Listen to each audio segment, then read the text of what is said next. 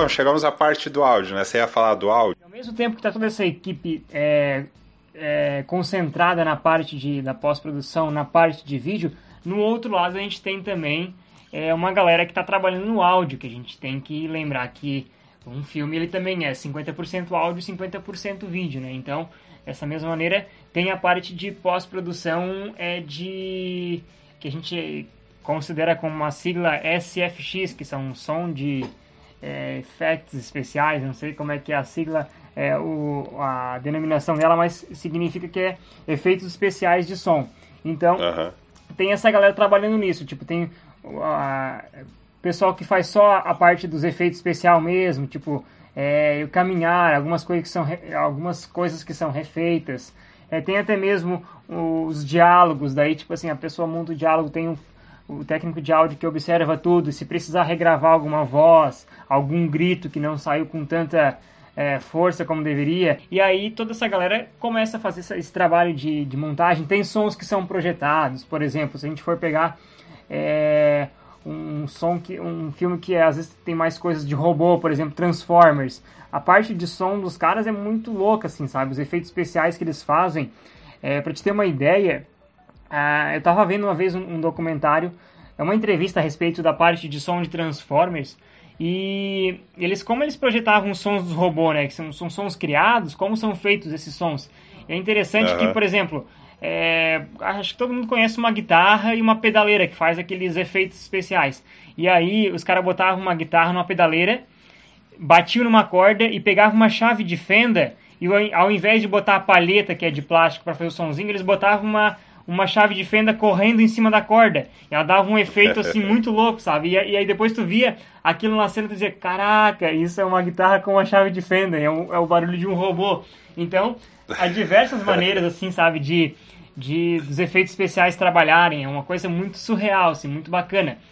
E aí também uh. tem a parte da, da concepção musical, né? Que daí é, também já inclui lá na pré-produção deles estarem antenados, ah, o filme é de época, a gente vai...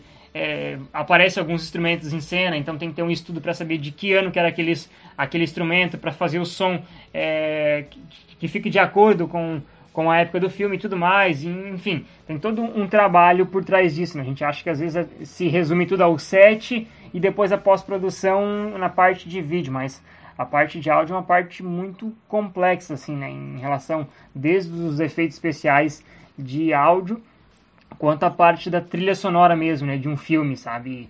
A, a trilha principal que, que é uma, um dos que causa, tipo assim, é um dos responsáveis por trazer a emoção quando a gente assiste um filme, quando, a gente, a, quando nós assistimos uma cena é, que é emocionante e tudo mais, a trilha está sempre lá por trás dando aquele apoio, um apoio moral, como se diz, né? É, eu vi um, um vídeo no, no YouTube, é um canal chamado Bons Companheiros, eles estavam falando sobre, sobre essa parte de trilha. Eles citaram um exemplo que eu gostei bastante, que era assim, qual que é a parte mais emocionante do casamento? Ah, é quando entra a noiva. Mas coincidentemente é quando começa a tocar a música. Sim. E aquilo mexe com. Exatamente. A música tem um poder. Olha, eu vou grande. te dizer que dá até uma vontade de casar quando escuta aquela música. Mas logo, logo já passa. É. É, mas enfim. Mas é isso mesmo. Tipo, a, a música tem um poder muito até tem um, uma vez eu estava vendo um, um, documentário a respeito da música pro cinema e eu não vou saber dizer agora ao certo, mas existem notas, existem notas. A gente sabe que existe ali do dó, ré, mi, fá, sol, lá, si, dó. Existem duas ou três notas que são propícias a dar mais emoção, tipo a, a te despertar, sabe? Quando tu, tu falou, abriu a porta da igreja, começou a tocar música, tu já desperta aquilo. Então existem é, notas, existem escalas musicais que são propícias a te induzir ao, a emoção, sabe? Então, tudo isso é uma questão de estudo, né? De saber, ah, o meu filme é um filme romance, ah, é um filme, é um filme de ficção científica. Eu lembro que o, o filme, é, acho que era A Chegada, se eu não me engano, Certo. É, eu acho que é a chegada, tipo, as trilhas são muito legais. A gente pode ver como Interestelar também, sabe? Aquela coisa de um, um som distante, assim, que te remete ao espaço, sabe? Tu, pô, eu nunca fui pro espaço, mas essa música me remete a uma coisa distante, que a gente, é, daqui, uh -huh. a gente consegue classificar o espaço como algo distante de nós. E aí, quando a gente está aqui na Terra, que vê que o espaço é distante, o fato deles criarem uma música que o som parece que é um som muito distante, nos remete como se a gente estivesse no espaço de fato, quando está assistindo o filme, sabe? Então, são coisas assim que às vezes a gente passa despercebido, a gente se emociona com o filme e acha que é por causa do ator ou por causa da história, mas tem muita coisa envolvida que desde a parte do áudio até a parte do da, da, da cena final, assim, né, tipo do, do, do visual, é, estão são, são preparadas para isso, né? Por exemplo, quando explode um, um filme de guerra, explode uma granada e na parte de efeitos especiais, geralmente é mais comum eles tirarem todo o áudio e deixar aqueles unido. Aquilo te causa um desconforto que tu começa a entrar, na, a entrar no personagem. Tu, pá, parece que explodiu uma granada mesmo, porque, nossa, a emoção é grande por conta daquele som. Simplesmente cortar e te fazer sentir uma emoção através do som, sabe? A música não é simplesmente para preencher um espaço, ela tem, uma, ela tem um propósito também. E aí, então, é questão de, de técnicos, de especialistas nesta área se envolverem. Então, fazem todo um trabalho. Às vezes, o, o filme eles começaram a pré-produção do filme, já tem definido mais ou menos, e eles já começam a produzir as trilhas, porque a gente vê nas grandes produções que são orquestras que gravam e levam lá pro telão as cenas e é tudo sincronizadinho para acabar no tempo certo e voltar e tudo mais, sabe? Então, é claro que, eh, por exemplo, trazendo pro meu dia a dia hoje eh, a, as produções nossas, a gente tem sites que, que facilitam isso, né? Sites que tem músicas prontas para comprar e tudo mais. Só que daí a gente tem uma, uma, dificuldade, às vezes, em editar essas trilhas, em colocar, ah, minha cena tem 1 minuto e 35 segundos, mas a música tem 2. Aí tu tem que dar lá uma cortada, dar uma gambiarrada e tudo mais. É, só que, claro, Entendi. no cinema profissional, com recurso, a gente consegue ter isso pronto para aquilo, né? Como se fosse uma coisa inédita de fato, né? Uhum. Ah, entendi. Legal, legal isso que você falou, porque a gente cita os exemplos lá fora e cita aqui dentro para quem, quem quer fazer também. Tem Sim. site que disponibiliza trilha sonora, então. Inclusive, esse site que é o, é o Auro Django. A gente não está recebendo patrocínio de ninguém para falar, mas vamos falar. o Auro Django. É... Acho que já, já interessante, que olha só, já rolou comercial na Rede Globo, falo mesmo, que uhum. é, botaram um comercial sem comprar a trilha. Então, tipo assim, quando tu entra no site, tem lá a lista de milhares de músicas, de tudo quanto é tipo de. Desde ação, emoção, tudo, ficção. Escolhe lá. Aí tu escolhe e tu coloca no teu projeto. Aí eles dão a opção de tu baixar, fazer download, pra, que é um preview. Ou seja, tu coloca no teu projeto e aí se tu gostar, tu compra. E se tu não gostar, tu simplesmente tira e troca, né? E o que acontece? Só que quando tu baixa a trilha, ela vem com uma voz que é como se fosse uma marca d'água, né? Quando tu... Tipo assim, Auro Django. É, ela fica falando Auro Django no fundo. E aí já entrou comercial, comerciais na Rede Globo, é, aqui na, em Santa Catarina, né? Que era, eu lembro que foi, era Garota Verão, eu acho, se eu não me engano. O comercial entrou com a trilha e tava Auro Django de fundo. Eu assim, não acredito que eles não compraram a trilha. e, e, reproduzindo aqui no. Ai, ai. Mas são coisas que acontecem. Agora, você falou sobre o impacto, sobre emoção, eu lembrei de algumas coisas. O Interestelar, por exemplo, tem algumas cenas importantes que o volume da trilha sonora vai subindo, vai subindo, vai subindo até que estoura e você consegue sentir a emoção que aquela cena quer te passar. Uhum. E, e, o legal é que às vezes o público médio, assim, eles nem percebem porque que eles estão envolvidos na cena, uhum. mas é muito por conta da música. Ou o contrário também, igual você estava falando, né? Às vezes o som é impactante muito pela ausência dele, Sim. que é um recurso tipo de filme de terror. Muito. Não tem demais. som. E quem consegue sacar já sabe que vai dar merda, vai rolar um susto ali, vem um grito, alguma coisa, um barulho, alguma coisa, e é onde o terror te pega. Sim, é que, tipo, tudo é na dose certa, né? Nada é é colocado assim por acaso, vamos colocar a trilha agora e vamos tirar a trilha agora. Não, tudo tem um propósito, né? Então, a, a, ausência é um propósito também, né? Como tu falou, bem falou, do filme de terror, tem muito isso. Tu, pá, quando a, a câmera começou a se afastar do personagem, eu tava andando atrás e a trilha acabou, pronto. Pode esperar que vem. E às vezes não vem, mas às vezes é uma jogada, sabe? Então, é, porque geralmente filme de terror acontece, mas filme de suspense usa muito isso, de ter e não ter e não mostra nada. Então ele causa uma expectativa. Olha, olha o que a trilha faz. A ausência da trilha ela te faz tu gerar uma expectativa que não vai acontecer, mas ela te, ela te induz é. a isso, ela te induz a tu criar um negócio que não existe, sabe? Pra te ver como é, é, o poder da trilha sonora, sabe, no cinema. E a gente às vezes deixa um pouco de lado, desmerece, né? Ah, o áudio é só o áudio, precisamos do, do ator em cena, mas peraí. Se tirar o áudio do ator, sabe? Se tirar a trilha sonora, enfim. Inclusive, falando em trilha sonora, tem. É, tem atores que usam trilhas sonoras para entrarem no personagem, sabe? Ah, preciso. Uma cena emocionante agora. Eu já vi, inclusive é, já ouvi falar também em sites, não sei é, é, se eram sites confiáveis a ponto de dizer, não, a informação é verdadeira, mas Tom Cruise, por exemplo, quando iria fazer cenas de que requerem mais emoção e tal, ele ficava lá no, no canto dele com uma trilha sonora no, no, passando o texto, sabe, no set. Então, ou seja, é, isso é natural também, tipo assim, pra te ver como a, a, trilha sonora, ela é uma coisa muito forte, sabe? E, tanto que, na verdade, tu, se tu botar uma trilha sonora é, de chuva, por exemplo, e ficar quietinho, tu vai dormir, sabe? É um, ela te induz a isso, ela te induz ao sono. Então, da mesma maneira, ela é usada de várias formas, sabe, no, no cinema. É, é um negócio difícil de fazer. Você citou o exemplo dos Transformers, eu lembrei do, do primeiro Robocop lá, do Paul Verhoeven, tem, tem uma cena que o Ed 209 ele cai na escada, que ele tá perseguindo o Robocop, ele cai na escada. Uhum. E aí ele fica se mexendo todo, aí aquele barulho é o barulho de um porco. que é tipo, ele chorando é o barulho de um porco. E o senhor falou também de filme de guerra, ou, ou qualquer, qualquer outro tipo de filme, o pessoal entender melhor. Ah, o cara saiu do carro, fechou a porta, a câmera tá meio longe. Aquele não é o, o som real. Sim. É um som colocado na pós-produção. E às vezes eles têm que inventar esse som, né? Igual Sim. a gente tava falando. Tem aquele filme Tá Chovendo Hambúrguer que, que fica caindo hambúrguer. Eu lembro que é tipo uns panos molhados em uma, uma madeira, um tipo de madeira especial. Aí fica. Então é difícil de, de fazer porque é, é um negócio que você tem que usar a imaginação, você tem que olhar para a cena, fazer o som, ver se combina. Tem que ter muita criatividade. É isso que o pessoal isso. chama de, de edição Sim. de som, é, né? Muita coisa. Um exemplo, também, né? por exemplo, vamos dar um exemplo de algo que, que funciona. É, é, filmes de luta, por exemplo, os socos, como é que são levados os socos? Nada mais é do que um pedaço de carne um, e aquilo que todo mundo vê em filme e gosta de brincar, dando soco, alguém dando soco num pedaço de carne. Isso é o, o som que remete a, a dar um soco numa pessoa, sabe? É tu bater de fato numa, num pedaço de carne mesmo.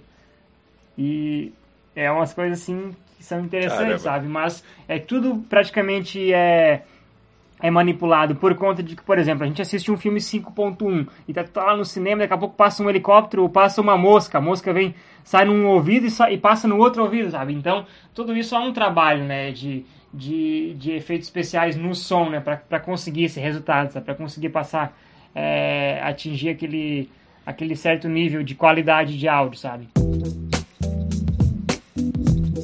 Filme, filme de guerra ou um filme que envolve música, tipo esse Nasce uma Estrela da Lady Gaga ou qualquer outro filme de guerra, quando eles acertam, geralmente Oscar de, de edição de som ali é meio sim, quase que sim. garantido, que é difícil fazer.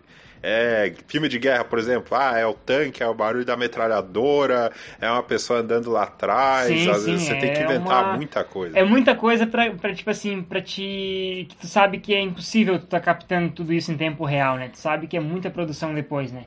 E aí é onde acabou se destacando, né? Inclusive, a gente. É, eu acho que eu já comentei nos outros episódios, a gente é, recebeu uma verba do governo, um edital que a gente venceu no ano de 2016, acho que foi 2016, e executamos em 2017, edital Santa Catarina, e a gente foi. Aí o filme começou a rodar e tal, a gente concluiu um filme, foi um, um filme Domingos Bugreiro, o tema retrata sobre é, os bugreiros que matavam índios aqui em Santa Catarina, sancionado pelo governo na década de 30. E a gente foi para vários festivais e tal, e a gente ganhou o prêmio de melhor som no, no FAN, que é o Festival da América Latina em Florianópolis. A gente ganhou, uh, ganhou de melhor som, na verdade a gente, eu digo, o nosso técnico de som, né? Que o, o foi, foi finalizado em 5.1, então Parabéns. foi um trabalho muito bacana assim dele, de toda a parte tinha flechas e tudo mais que foram colocadas e aí tu tava a flecha passava de um ouvido pro outro, sabe? Foi uma coisa bem bacana. E a gente levou essa premiação aí no no Fan é, 2018, 2018 de melhor som. É, e até pro pessoal entender que a categoria do Oscar, ah, edição de som, mixagem de som. Edição uhum. de som é o que a gente falou aqui, que é às vezes você criar o som, ou se o som do, do passo ali tá fidedigno, o som da chuva, o som da arma, ele é mais relacionado ao, à criação ao som em si.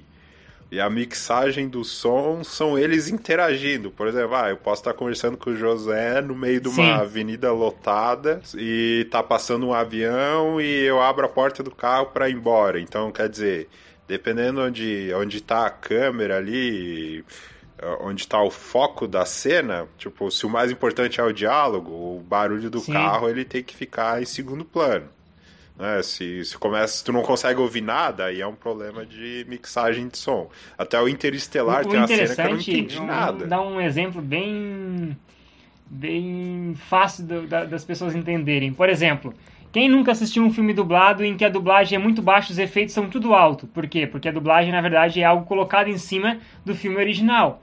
E aí a mixagem foi muito ruim, porque eles mixaram, ou seja, os diálogos tudo baixo. E aí tu, tu não, tipo assim, tem que botar o volume no máximo para escutar às vezes um, uma, a, o diálogo. E aí às vezes quando troca entra a música, entra estourando, ah, baixa esse volume, sabe? Por conta de que a mixagem não tá legal, sabe? Mixagem foi mixagem ruim.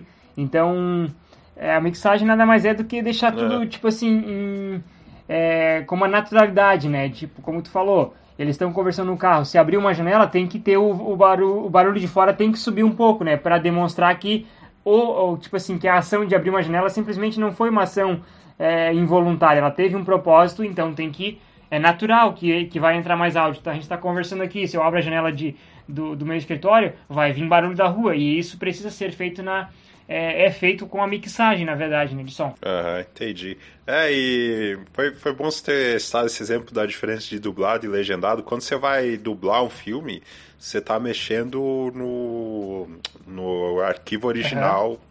do projeto.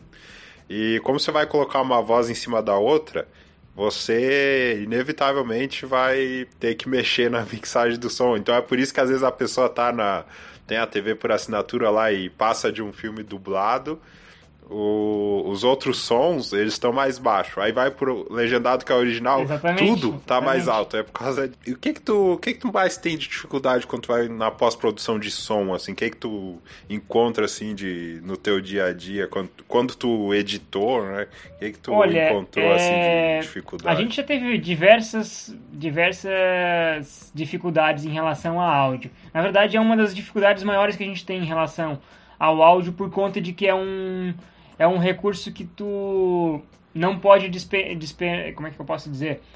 Tu não pode deixar ele de lado em relação ao orçamento, sabe? É uma coisa que tipo assim, ah, é, o barato sempre vai sair caro em relação ao áudio, sabe? Porque tipo, tu pode, por exemplo, gravar com uma câmera mais amadora e depois tu colocar, tu fazer um tratamento, tu fazer uma narrativa, tu diz, não, meu propósito do filme, por exemplo, tu pode pegar uma câmera boa, por exemplo, também, e gravar um filme todo sem luz. Ah, mas o filme ficou escuro, mas a proposta do filme era que fosse sem luz. Então, tu assumiu uma proposta para ele. Agora tu não vai assumir uma proposta, não, eu assumi a proposta de gravar meu filme com áudio ruim. Não tem isso, não existe. E aí tu é obrigado a investir em recursos de áudio. Então, tipo assim, o que eu já tive, a gente já teve um problema num, numa conclusão de um de um curso de cinema uma vez que a gente fez o áudio e aí o que acontece? O áudio tinha um microfone e estava plugado a um gravador um microfone direcional que ia até o gravador. Porém, o volume do gravador não deveria estar acima de 50, porque tipo assim, por exemplo, a gente tem um volume de gravação de 0 a 100. E aí foi colocado em 90 o volume de gravação, e a gente não tá. não estava acompanhando. Só fomos ver isso depois tá. na ilha de edição. O áudio ficou todo estourado, tudo rachando, sabe? Não tinha conserto mais. Então, uhum. foi um problema, a gente teve que redublar porque não tinha como aproveitar o áudio, sabe? é como se fosse uma verdadeiramente uma caixa de barata, sabe? Um, sabe uma coisa assim muito ruim. Já teve, uhum. a gente teve problemas também com geralmente tem é, em relação a, a ter é, ruídos na cena por conta de ah, algumas coisas são plugadas é, uma lapela que tá, talvez está plugada a algum uma fonte de energia e não tem aterramento, dá aqueles unidos chatos, tem que fazer tratamento depois. Então é uma parte bem chata. Só que aí a gente consegue camuflar um pouco com os efeitos especiais e com a trilha sonora tu consegue camuflar um pouco isso, sabe? Mas geralmente é encontrado esse tipo de problema. É, a gente está tentando sempre melhorar, fazer, pegar recursos que não utilizem energia é, que, não, que seja conectado a uma rede elétrica, né, mas sim a baterias, a pilhas, porque daí é uma coisa mais independente, não tem por que gerar esses unidos. Mas é, vai depende, depende de cada produção, na verdade, né? Depende de ter um microfone especial para aquela determinada é, determinado locação, set e tudo mais, sabe? Então, só que é uma coisa que foge muito ao controle, que às vezes tu tá gravando com um microfone que, que bah, beleza, vou comprar uma, um microfone topzera de 4, 5 mil reais.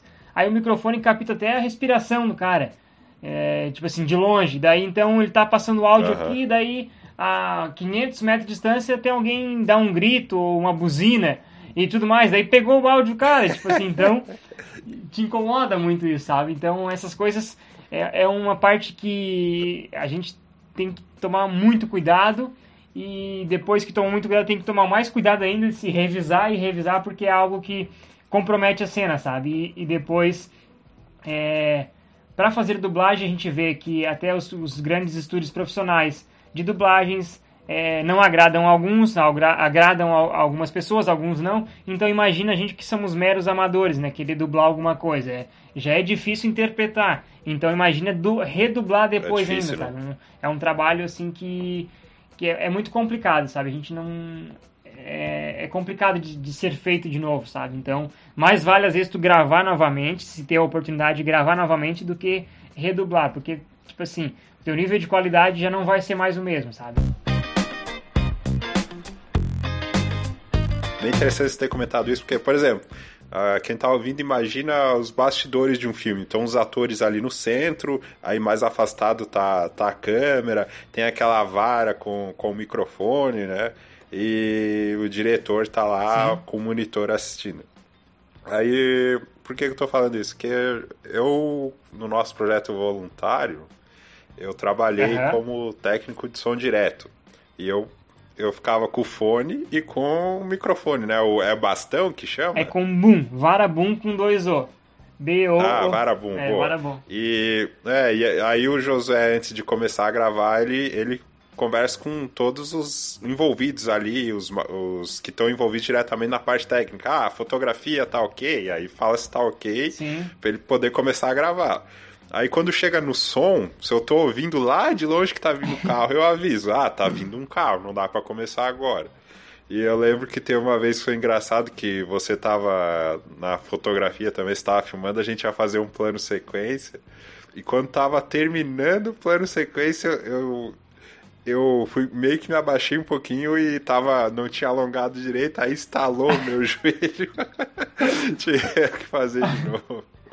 É, são coisas que acontecem, né? Tanto na parte do áudio como aparece isso, às vezes há a possibilidade de consertar, a gente sempre tenta, quando tem tempo, a gente refaz novamente, né? Mas há casos que a gente vê o caso mais recente agora também na parte de vídeo, como para ver como isso não acontece no áudio, mas o, o nosso o, copo do Starbucks no Putz, no Game of é, Thrones, então né? são coisas que tipo, pô, aí é complicado, mas acontece, né? Tanto no vídeo quanto no áudio, sabe? Então, é, inclusive tinha um som no, naquele filme que eu comentei que a gente foi, foi premiado ali.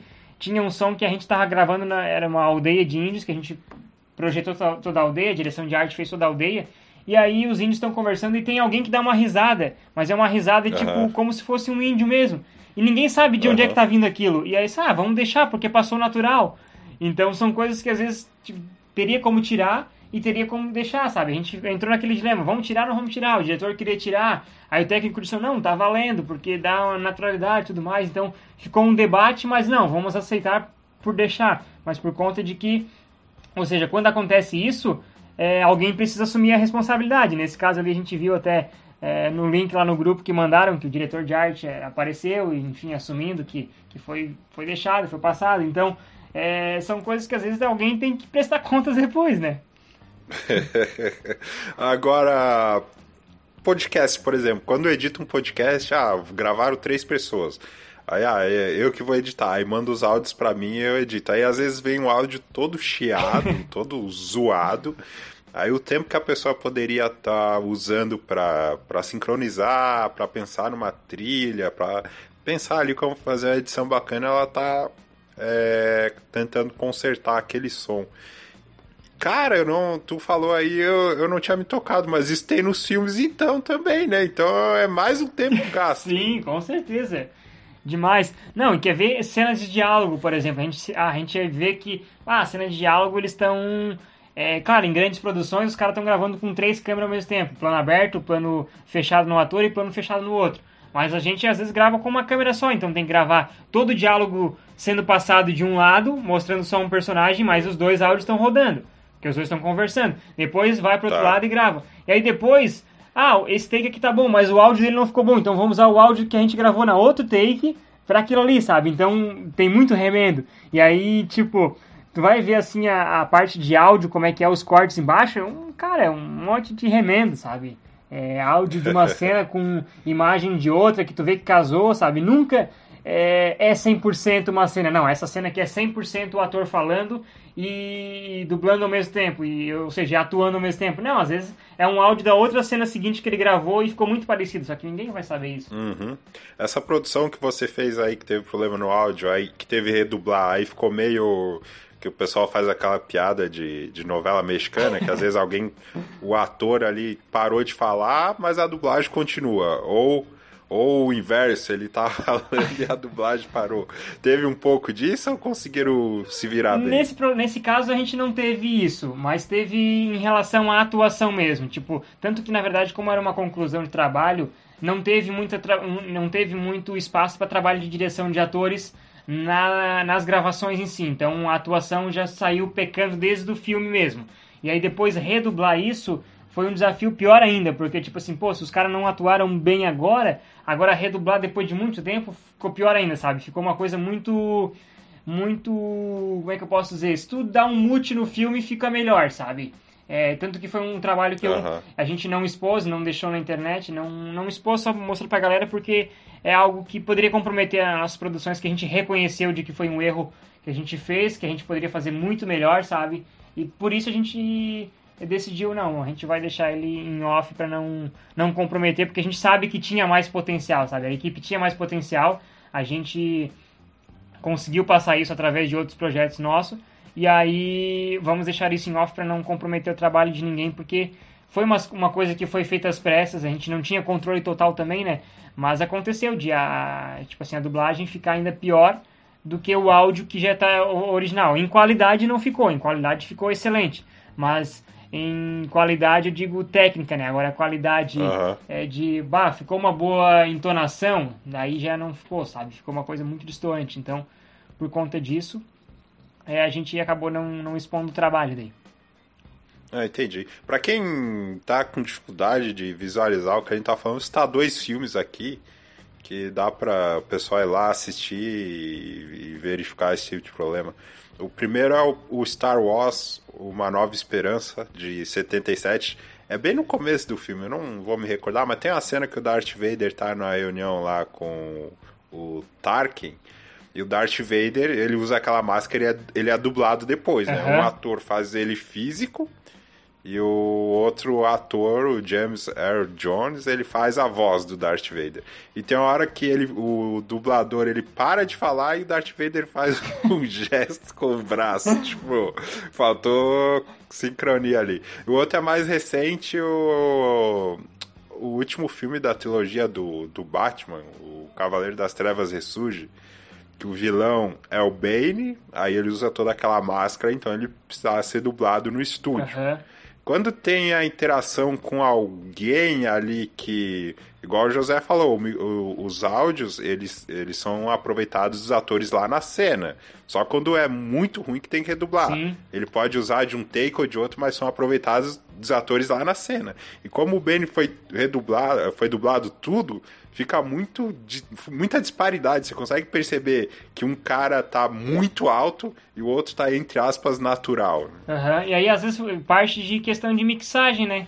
Da mixagem é. de, dos diálogos não ter sido boa, sabe? Ter, ter deixado a desejar. Disfarçado, né? Isso. A gente vê também do, do, do Hobbit, né? É do Hobbit, do Smaug, do Dragão certo. AP. A, a, a, desolação de Smaug? Isso, isso mesmo. A gente vê o, todo o trabalho do, do ator lá que faz o, o dragão, sabe? Ele tanto a... Doutor Estranho. Isso, tipo assim, cara, é fantástico, assim, sabe? E tu vê, é, quando tu... Tem vídeos dele no YouTube, né? É, interpretando, né? No estúdio e, cara, e tu, e tu, consegue ver o dragão no ator mesmo, sabe? Aí tu vê que é um trabalho de entrega 100%, assim, né? Que, tipo assim, tu vê o cara atuando ali e tu lembra, cara, eu tô vendo o dragão no, no filme, sabe? Porque, tipo, há uma entrega total. E aí, às vezes, te passa uma... uma entra num, num, num, num case também que diferencia um pouco do fato do que é a mesma coisa a gente vê um filme que é animação, sabe? Que são bonecos. A gente não tem como comparar. Nesse caso do, do Batman, tem um, um ator, um personagem lá, né? Ali é um, uma animação. O dragão também é uma computação gráfica, né? Então, é, não tem como tu querer comparar, não, o dragão ator diferente, tá, sabe? É verdade, é... é... verdade. Entendi o que tu quis dizer. Agora, tu falou de, de atuação, é uma parte interessante aí, que você às vezes faz as duas pontas, né? Muitas vezes. Né? Uhum. É, você faz ali de diretor e faz a pós-produção também. Que tipo de dificuldade você pega em relação à atuação quando você chegou na pós-produção? Se dá para salvar ou, ah, putz, achei que tinha ficado bom e não ficou, vai ter que ser assim mesmo? Então, é, geralmente acontece alguns casos desses, né? De às vezes os, os atores é, por falta de, às vezes, preparação, é, por falta de, de, minha direção, às vezes, preparação nossa, de mais ensaio e tudo mais, dependendo da, da situação das nossas produções, é, acontece de, às vezes, o ator, ele entra num... ele tem uma linha, tipo assim, como se fosse uma linha de, do coração lá, e a, e a atuação dele fica oscilando, sabe? Ele não fica o tempo inteiro uhum. lá em cima, o tempo inteiro no personagem 100%, porque às vezes não há uma preparação, não há tempo para uma preparação dele dizer, dele entrar pro set e ficar 100% no personagem, às vezes não, não conseguir sair mais, enfim. Mas, tipo, uhum. acontece essa, essa quebra. E aí a gente tenta fazer o quê? Mascarar com montagem de cena, sabe? De tirar ele de cena. É um diálogo, a gente opa, às vezes a emoção do outro ator só, que só está olhando enquanto o outro ator está falando, já aconteceu muito, tipo assim, de ser um diálogo, vamos tentar visualizar, é um diálogo entre eu e tu. Aí a câmera, uhum. tu começou a falar, a câmera tá em ti. Só que eu vi que a tua atuação tá caindo, teu, a tua expressão tá caindo, mas a tua, o teu tom de voz tá bacana. Eu faço o quê? Eu corto pra minha expressão olhando pra ti só. E aí, tipo assim, vai ser o quê? Vai ser a minha expressão com a tua, o teu som de voz e aí eu consigo manter a cena, entendi. sabe? Uhum, entendi. Sabe aquilo de tu, às vezes, tipo assim, por exemplo, o ator tá andando, tá caminhando, daqui a pouco ele escuta aquele som barulhento, ele se vira para trás e a câmera não mostra o que, que tá vindo atrás, mas tu fica olhando o olho do ator dizendo, cara, vai acabar o mundo. E só o, o olhar do ator te remete a isso, não precisa mostrar a cena, sabe? Então, às vezes acontece muito disso de a gente tentar maquiar algumas cenas que não ficaram tão bacanas, a atuação em alguns pontos, a gente maquia com essa jogada de câmera, sabe? Com esses cortes e tal. Ah, tranquilo. Legal, legal. E em relação ao corte, uh, que, que que tu leva o diretor a decidir, ah, putz, isso aqui eu vou ter que cortar? Porque a gente vê muito filme que às vezes a história fica meio confusa, o pessoal não entende direito, aí depois sai a notícia que ah, foi problema ali na, pós-produção que, que cortaram. cortaram Já passou por isso? Deixa eu me recordar uma coisa que, se eu não me engano, tem um filme do Batman que acontece isso, né? Que eles cortaram o filme, diminuíram, que tipo, é, se eu não me engano, o Coringa, eu acho que tá na, na no, lá em cima do prédio, num negócio de uma festa, daqui a pouco já corta, tipo, não mostra como é que ele desceu de lá, enfim. Ah, é verdade. E o pessoal fica, pô, tipo assim, tu vê que foi um corte muito errado, sabe, do filme, porque tipo assim, tá, e aí, o que aconteceu? sabe? É. Então, mas tipo, é, acontece, sabe? E... Ah, que por exemplo, ah, eu tenho que eu tenho que cortar o filme. Eu tenho que deixar ele com ah, tempo tá. adequado. Uhum. Aí às vezes sacrifica alguma lógica, alguma coisa assim. É natural que às vezes a gente tem que reduzir por conta de que. É, na verdade, quando há um roteiro, quando é, se elabora um roteiro de um filme, sempre tem as cenas que são consideradas para encher linguiça, né? Tipo assim. Filler. que ele chama de filler. então o que acontece? São cenas que tu sabe que, opa, você precisa. É, é a. Como é que se diz? É as sobrinhas, sabe? Aquele dinheiro que tu guarda uhum. e, ah, se precisar tá lá, sabe? Não quero usar, mas enfim. E aí tu tem isso, sabe, para fazer isso. Só que às vezes acontece que tu não, tem, tu não pode se perder, tu tem que ter é, essa consciência da narrativa de que uh, tu tem que olhar, tentar assistir o filme como um espectador que nunca assistiu o filme ainda, que não conhece a história, sabe? Porque acontece muito disso também. É, eu, inclusive, cometi um, um erro muito grave na série, no episódio, que, que foi o seguinte: a gente gravou uma sequência e tudo mais, e eu montei a sequência. E depois eu vi que, cara, essa sequência tá errada. Tipo, essa cena não poderia acontecer nisso. A cena, tipo, ela aconteceria, por exemplo, uh, à noite e eu coloquei que ela eu gravei a cena de dia. E eu fiquei, cara, entendi. Vai daí, não tem como juntar isso, tipo assim, e agora o que eu faço? E aí, claro, aí veio o trabalho de pós-produção de transformar uma cena, aquilo que eu comentei, quando a gente não tem recurso, a gente grava, não tem luz para gravar à noite, a gente grava de dia e transforma para noite. Eu não, não, não foi proposital, eu tive que fazer para consertar um erro que eu fiz de, de, de ter que colocar essa cena no meio, sabe? Então, acontece muito disso, só que às vezes nesse caso eu errei em relação à continuidade mesmo. Eu me perdi e fiz isso, mas acontece às vezes tu cortar uma cena e depois tu fica, bom, mas tá faltando uma coisa aqui, tipo, agora era de manhã e já tá à noite. O que aconteceu à tarde? Preciso ter uma narração aqui no meio, senão é, vai ficar faltando alguma coisa, sabe? Então, aí, mas é, são coisas que às vezes passam batidas e, e se dispersam, sabe? E aí tem aquele, uhum. aquela, aquela velha desculpa de que, ah, é ficção, sabe? Não é em tempo real, sabe? Tem muita coisa assim. Só que a gente tem que sempre tentar ao máximo pensar que tudo que está acontecendo no filme é uma vida real, né? Tipo assim, é um. Tu criou um personagem que ele tá vivendo no, mundo dele, sabe? E quando tu traz ele pro mundo, por exemplo, ah, meu filme não é um filme do espaço, eu não vou poder justificar que, tipo, o ator saiu de casa com uma camiseta e chegou num, num, outro lugar com outra roupa, sabe? Sendo que parece que é no mesmo horário, sabe? Então, tu deve, deve justificar que, é, às vezes porque tu cortou a cena, porque ah, o, o, resto daquela cena não ficou legal, e já emendou com uma cena lá da frente. É interessante que o, quem assiste filme na sessão da tarde vê muito isso, né? Porque a sessão da tarde corta todos os filmes, então às vezes tu não entende a metade do filme, porque é tudo picotado. Cada comercial lá eles te comem um 20 minutos de filme. É bem lembrado. Ah, curiosidade. Uh, por exemplo, eu, eu edito podcast. Aí a hora que o podcast ficar pronto, converto, subo. Só que é difícil eu ouvir depois que ele é publicado, porque eu editei, cara. É muito tempo ali ouvindo a mesma coisa. Você consegue assistir os filmes que você faz pós-produção? Ou clipe que tu participou, alguma coisa, comercial? Eu consigo, consigo. Eu. É que, tipo assim, ó, tem muito de, às vezes, tu. Depende do material também, claro, né? No, no, caso que a gente tá falando de podcast, pô, a gente grava quase uma hora, uma hora e pouca de podcast, então eu sei que é difícil. Mas isso me lembra uma coisa muito interessante, que, que na época que eu. Quando eu comecei na parte de vídeo, eu trabalhei. Eu acho que eu já deve ter comentado que eu trabalhei três anos é, gravando casamento, né? E 15 anos. E aí eu tinha que, eu tinha que reassistir tudo aquilo lá de novo, e é muito chato, porque nem os noivos vão assistir de novo, sabe? Toda aquela cerimônia e tudo mais.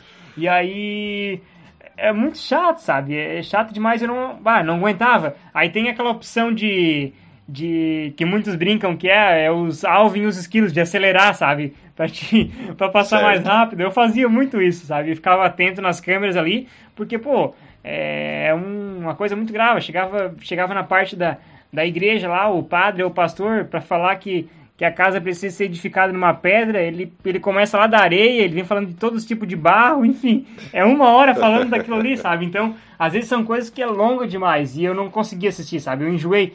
Um fato de eu ter enjoado desse tipo de trabalho foi por conta disso. Tipo, pô, nem os caras vão assistir depois disso, por que, que eu tenho que assistir? Mas eu te, mas eu te entendo nesse sentido. E em, em relação às, às, minhas outras produções, eu, eu gosto de assistir mais, por exemplo, é, o episódio da série. Eu acho que eu assisti duas vezes ele inteiro. Eu acho que foi muito. Duas vezes ele inteiro ainda. Mas não estava finalizado uhum. total. Só que, tipo, com, eu gosto de assistir com uma certa frequência de tempo. Por exemplo, acho que faz.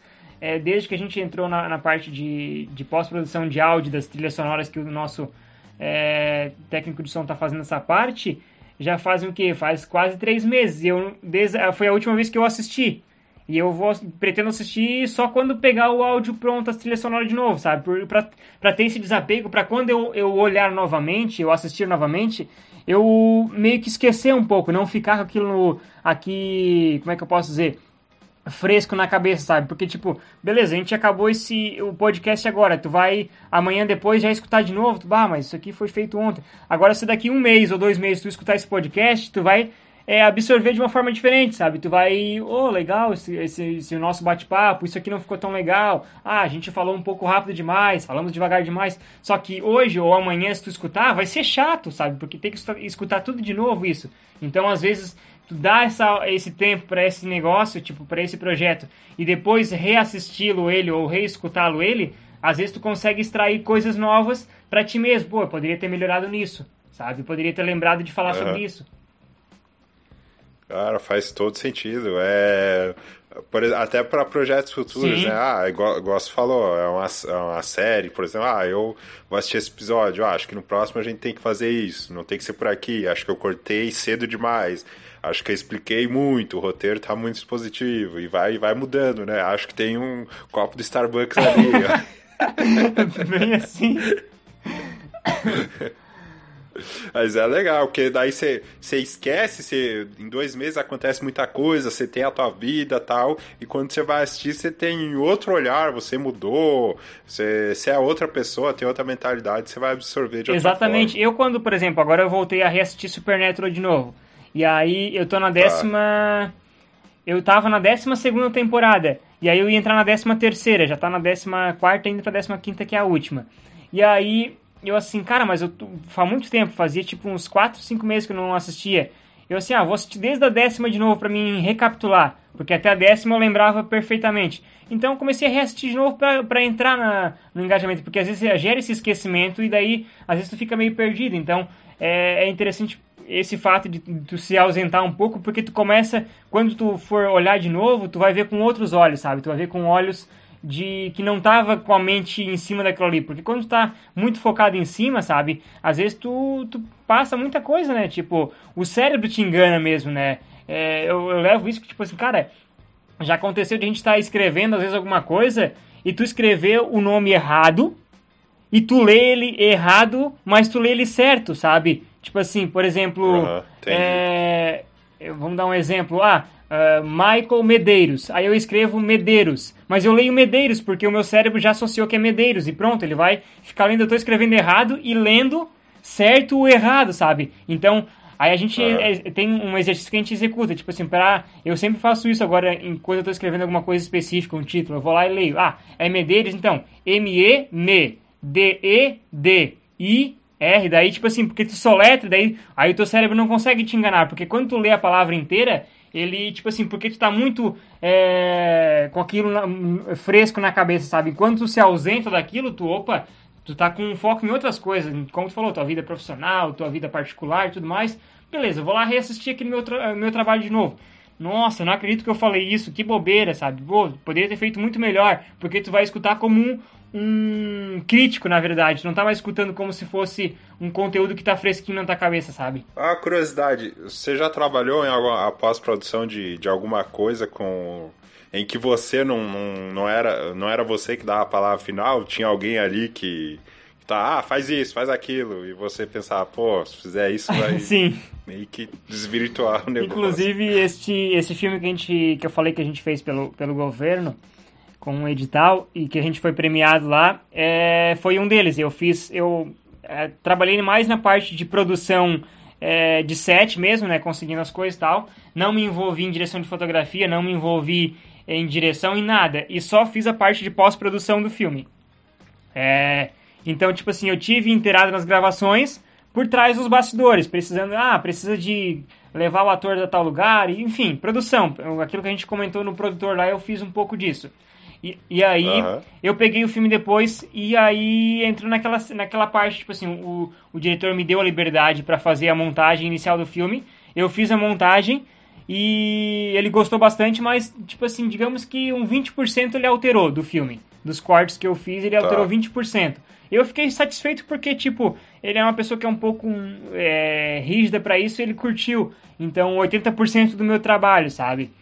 A gente conseguiu se identificar, sendo que a gente nunca, eu acho que nunca tínhamos, tínhamos feito esse tipo de trabalho, de eu pegar uma produção de, um, de uma equipe e eu só montar o filme e fazer a parte de, de, de colorização, de efeitos especiais, sabe? Então, foi algo, foi uma experiência diferente e, e foi um aprendizado também, porque trabalhar com, por exemplo, daí eu fiz toda a parte de montagem, daí beleza, veio o diretor, todo mundo dá os seus pitacos e tudo mais, e aí depois que fechamos o filme, a gente fechou em cinco cortes, eu acho, no quinto corte foi o que a gente fechou, beleza, o filme está cortado. Daí veio o diretor de fotografia, que daí ele falou, eu quero essa cor aqui, ó, pro filme. Eu quero essa tonalidade de pele. E aí eu tive que trabalhar de acordo com o, dire... o que o diretor de fotografia pensou pro filme. Então, aí a gente, tipo assim, foi um aprendizado muito bacana, porque pela primeira vez não era a minha...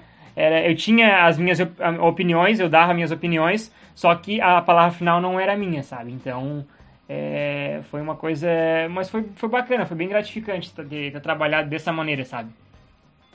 Uhum. Ah, primeiro vocês fecharam tudo a história, deixaram cortado, montado, depois foi pra fotografia. É isso, é isso? depois foi fazer a parte de colorização, né? A, a, definir a cor do filme, que foi tudo gravado em RAW, aquilo que eu comentei, que é o, é o negativo do, do filme, né? Tudo lá, imagem lavada, sem cor nenhuma. E aí. Aí uhum. começa a aplicar a cor. Daí eles, ah, eu quero essa cor. Ele até me trouxe uma referência. Eu quero, eu quero aquele verde do comercial que eles usam no Itaú. Aí eu assim, aí fui lá, me trouxe a referência, a imagem e tal, e eu cheguei à tonalidade de pele que ele curtiu, ele disse, cara, ficou animal essa cor de pele que tu conseguiu extrair do, da, da cor, sabe? Então, só que claro, isso ele já fez lá na, na direção de fotografia, ele já, balanço de câmera, de cor e tudo mais, ele já deixou preparadinho para que esse resultado conseguisse ser alcançado, sabe? Depois na pós-produção, né? Uhum. Ah, legal, cara. É, faz, faz, faz sentido, até porque tem é, ganha mais tempo, né? Primeiro você elimina o que você não sim, quer, sim. aí depois você foca Exatamente. No, é. Agora, imagina, imagina essas notícias que a gente tem de grandes produções, que termina tudo, aí mostra pro chefão, pro produtor, seja quem for, e o cara não gosta, e você não consegue mais gravar com a galera, ou tem que gravar em cima da hora, ou tem que fazer um milagre na edição para mudar o tipo de filme. Depois desse bate-papo dá pra ver que é complicado é, o negócio. Que, tipo, tudo vai em questão de orçamento também, né? Tu tens um orçamento para determinado certo tipo, tipo assim, para certo tempo, né? Ó, o filme tem que estar tá pronto em tanto tempo, sabe? Enfim, às vezes acontece de, de sair diretores insatisfeitos, enfim, acontece muito disso. É, inclusive já teve filmes do diretor de fotografia que fez esse filme que ele falou que ele não iria assinar o filme, porque o cara que fez a correção de cor, a marcação de cor, cagou com o filme, sabe? Ficou terrível. Caramba. E aí assim, cara, eu não assino, não vai o meu nome. Aham, uhum, olha aí. Falando nisso de, de gente insatisfeita, eu lembrei do. Tem um filme da Marvel até chamado Thor Mundo Sombrio. Ele sofreu muito com, com esse tipo de problema, assim, de interferência e tal. E os atores, a impressão que eu tive quando eles estavam dando aquelas entrevistas junket para divulgar o filme, eles estavam fazendo piada. A impressão que eu tive é que eles extravasaram ali a insatisfação deles. Falaram, ah, a gente teve que gravar. Aqui no meu bolso tem, tem o roteiro aqui, ó, o texto aqui. Tipo, deu uma vazada ali na, na insatisfação de tipo, ficar indo, voltando, indo, voltando. Deve ser sim, chato. Sim, tem todo um. É, que às vezes, tipo. É. Eu é, não sei se. É, pode acontecer, né? Às vezes de, de escritores é, de ter mais pessoas que, que mandam, mandam no filme, né? É tipo de, de. Eu digo na questão de. Ah, um, um escritor e ele tá presente na produção, né? Sabe? É, isso é, é, pode ser um pouco complicado às vezes, né? Por conta de que, tipo. É, são mais de uma opinião para ser aprovado, né? Não é o diretor que está aprovando, mas sim tem um escritor junto, né? Então, é, essas coisas é. acontecem e, e, pode trazer esse tipo de, de contratempo pro set, né? E aí, claro, é, pros atores às vezes gera, gera incômodo, sabe? Querendo ou não, por mais que eles estão recebendo, ganhando e tudo mais, só que tipo, pô, mas quem é que manda o negócio, sabe? Quando é que vão decidir se tá bom ou não? É. Então, tudo pode acontecer, na verdade. Tranquilo. Uh, os 50 Tons de Cinza teve esse problema, que a autora dos livros estava lá e não queria os diálogos arrancados do livro mesmo, não queria improviso, não queria Nossa. nada. O... Se eu, Agora, se eu não me Oi, engano, o Crepúsculo também teve alguma coisa do tipo que a, a escritora estava muito presente na, na produção, se eu não me engano. Mas eu acho que teve uhum. alguma, alguma correlação assim também, sabe? De, de tu ver que, que a ligação do escritor com o filme não encerra é, na parte de beleza, vendemos o roteiro. Não, não, eu quero estar presente até o final porque o negócio, é, enfim, sabe? Tem, tem disso, né? Às vezes tem, tem escritores que escrevem e aí desapegam, vendem e pronto, né? Uhum, é. Agora, para caminhar para o fim aqui, tem alguma parte que tu gosta mais de pós-produção? Cara, eu gosto muito. Na verdade, eu gosto de tudo na pós-produção, mas a, a parte que eu menos gosto não é que eu menos gosto, eu acho muito trabalhosa, é o que a gente é, vem falando agora, vinha falando agora por último, que é a parte do áudio. Ela é uma parte. Uhum. Por conta de que, claro, tu, de, é, é uma coisa que, tipo. É, é trabalhosa de se fazer e às vezes tu não consegue ver, sabe? Eu gosto, eu sou muito visual, né? Então, é, tipo assim, tu tá ali fazendo, beleza, o som tá lá por trás. Mas é uma coisa que é um trabalho que eu acho fantástico, só que, tipo, é um trabalho que eu não curto muito fazer. Eu gosto muito mais uhum. da parte da montagem, porque eu dou vida, né? A, a, a, a cena dou vida a um filme, a alguma coisa que, tipo assim, pô, tá tomando forma, sabe? E depois na parte de. A marcação de cor, pra mim é. Ah, eu, eu amo fazer isso, a marcação de cor. Tu vê o filme, tipo, do que ele era, o que ele se tornou, sabe? Tu vê, pô, a gente gravou uma cena aqui agora. É, que, enfim, é, é para parecer que é neve, alguma coisa e tal. A gente tá ali com, com um isopor na frente do ventilador e a cena bem azul e tu, bah, isso aqui tá parecendo um dia de neve, sabe? Então, tu cria um outro aspecto no filme, sabe? Tu dá um aspecto de, nossa, isso é real agora, porque até então o filme fica meio lavado, não parece que é uma cena real, né? Parece que é uma coisa no computador, assim, quando tu dá cor, tu faz essa marcação de cor, tu começa a dar uma, uma, uma vida diferente pro filme, né? Querendo ou não, é como se fosse um sentimento, né? A gente pode ver por, por Mad Max, tipo, a, a, parte de marcação de cor do filme é animal, né? Aquelas cores bem, sabe? Uh -huh, então, uh -huh. é uma característica que começa a te dar uma emoção de, de, de fato, sabe? Também. E eu gosto muito de fazer isso. E a parte que eu menos gosto é a parte da, do áudio mesmo, sabe? E efeito especial, na verdade, efeito especial também. Eu não gosto muito, sabe? Eu se, se, tipo assim, uma coisa que eu não curto muito é a parte de efeito especial. Eu procuro muito mais é, gosto muito mais de efeitos práticos do que efeitos especiais em computação gráfica. Até vale ressaltar aqui de Stranger Things, né? Que, que a gente estava falando que a, a, produção, os recursos eram limitados, que o, que o cara que fazia efeitos especiais para eles trabalhava só três horas por dia, então eles tinham que fazer efeito especial na prática mesmo, tipo. Então, para quem assistiu a, até a última temporada, que a que a 11 lá ela entra e a, estoura os vidros e tal, aquilo lá foi tudo nada de efeito especial depois, foi feito lá na hora mesmo. Disse, não, a gente não tem recurso, vamos quebrar os vidros aqui mesmo. Não tem recurso para pagar mais tempo pro nosso cara do, do efeito especial, então vamos fazer os efeitos especial real mesmo. Eu sou muito mais disso, de uhum. fazer os, de, de ver os efeitos especiais é, na cena, sabe? Tentar fazer, às vezes, de uma maneira mais simplificada, sabe? Mas que seja algo mais real ali, sabe? Porque até até para os atores mesmo se torna mais é, a cena mais viva, né, mais real, sabe? Tipo assim, ele tá ali, ele, ele leva uma facada e quando ele tira a faca já tem o sangue ali escorrendo, não é nada colocado no computador depois, sabe? Então, isso cria um drama a mais, sabe, na, na atuação também. Eu acho que dá uma vida. Até para quem tá no set, ele já começa a se emocionar às vezes, sabe? Pô, que massa a cena tá ficando e tal e gera uma coisa, uma energia mais viva, sabe, no set. É, pra que melhor exemplo que, o, aquela trilogia do Star Wars a, a, dos anos 2000 ali, que tinha muito, muita computação gráfica. Aí tem um personagem que ele é de computação gráfica que ele é alto.